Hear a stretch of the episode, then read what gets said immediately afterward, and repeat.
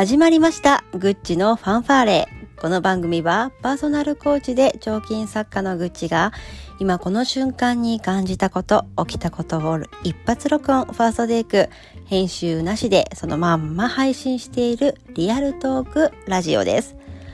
本日第8回目となりました。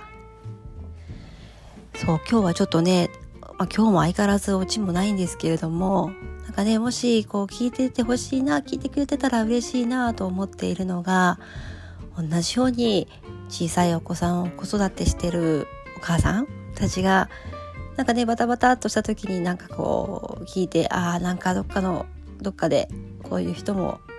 今日も頑張ってんだなとかねああわかるわかるそんなことうちもあるわとかって思ってもらえて、うん、さあ今日も頑張るかと思ってくれると嬉しいななんて思いながら撮ってるんですけれどもそれでねなんかこうこの話お母さんと共有したいなと思ったことがあって私ね手がすごい荒れるんですよもともとね肌がちょっと弱くてあの特に手先がもうね最近年中問わず荒れてて痛いの。ねそれでで恐怖とね朝起きて2時間3時間とか経つのかな？何回手洗っただろうって思ってですねこうふとね考えた番ですよ。あそっか朝起きて洗うでしょ？その後、えー、おむつを替える時に洗うでしょ？洗うでしょ？そしてちょっとあれだけど上の子がうんち行った後に拭いて洗うでしょ？で今度は下の子がうんちをするでしょ？で洗うでしょ？で、まあ、そこまではね普通なんだけどまた保育園に行く前に入り口のところで消毒するでしょ？まあね仕方ないですよね。消毒して上の子を送った時に入り口で手洗うでしょ？で下の子を会った時に手洗うでしょ？でまたあそこでおむつはうんちしてたと思って帰って洗ってまた下の子の手を洗ってで帰る時にまた出口でシュッてするでしょ？いやなんかねもうほんといろんな手を洗うシーンが多すぎてあそりゃ手も荒れるわなーって思うんですよね。でねハンドクリーム塗ればいいじゃんって思うんだけどなんていうの？塗る隙間がないというか塗ったらまたすぐ落とさなきゃいけないしね結構こう食べ物とかも手で触ったりするから意外とねあ今薬塗っちゃダメだなとかあ今ハンドクリーム塗ったらダメだわとかっていう時間もあってね。結構洗えない洗った後にハンドクリーム塗れないんですよね。ないですか？そんなこと。そうだからで手が強いお母さん、まあ綺麗なお母さんほんと羨ましいの。私もあの水を直接手で触るっていうのがちょっともう最近ダメでね。もちろん洗い物する時なんて素手で洗えないからえっと綿のね白い手袋をつけてでビニールゴム手袋か。ちょっと長めのねゴム手袋をつけて洗ってるんですよ。でその下にハンドクリームを塗ってからするとちょっとお湯で洗うと保湿効果もあるのかなと思ったりするんですけどね。まあなんかそんなこと多分お母さん方多いんじゃないかなと思って、はあ、これ本当に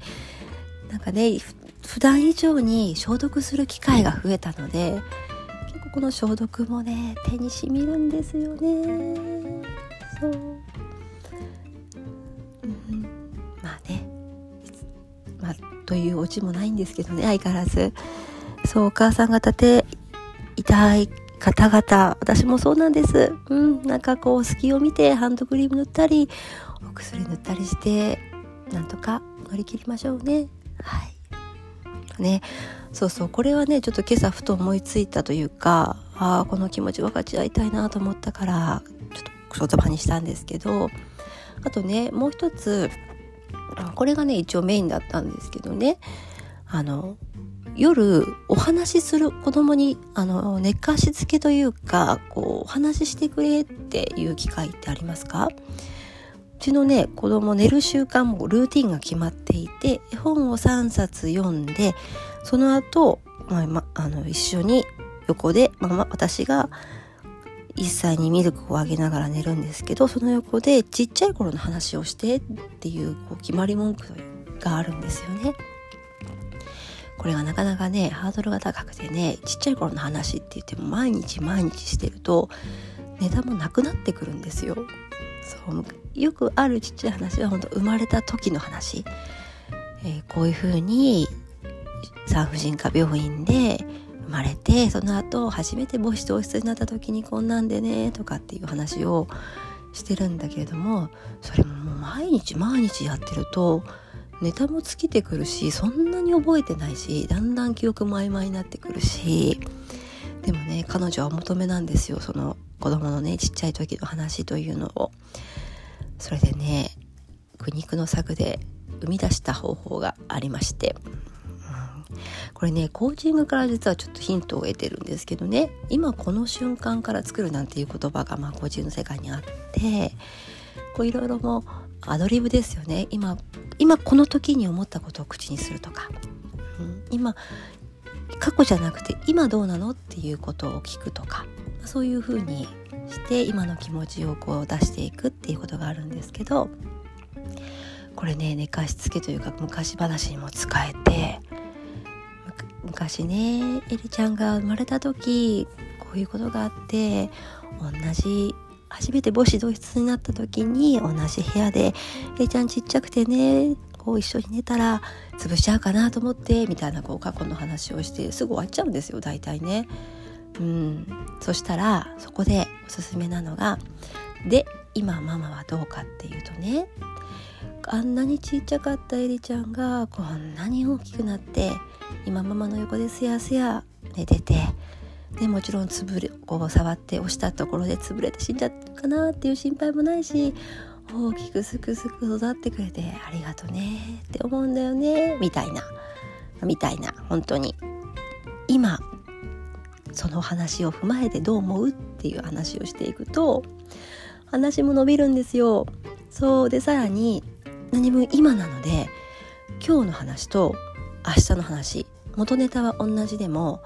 プラスアルファで乗っけてくる今の気持ちが違うから話が若干変わるんですよ。うん、これだとね永遠に一つのテーマで話ができるんですよね。いやー我ながら最近いい方法思いついたなと思って、うん、このね手法に出会うまでね2年かかりましたね。というかあまり考えてなかったんですけどね。最近これやることですごい楽になりました。ちっちゃい頃の話してってって言われて一つの何の話しようかなって。初めて遊園地に行った時の話。いやいや初めてイルカを見た時の話。いやいや初めてスーパーに行った時の話。どれにしようとかって。まあどれも話したしもうあんま覚えてないやって話に言葉にと思ったりしてたんですけど。そうあそっか。今感じてることをそのまま喋ればいいんだと思うとなんか本人も嬉しいらしいしさらにこっちも楽ちんだよ。ということで今日何が言いたかったかっていうと昔話をする時に昔話プラスアルファで今どう感じてるか今ママは何を思ってるかという話を載せると話も伸びるしこっちも話しやすいし話してて楽しくなりますよっていうことでした。はい。さあねこの話聞いてなんか共感してもらえたら単純に嬉しいなって思います。ではそろそろおしまいの時間です。それじゃあ今日もありがとうございます。バイバーイ。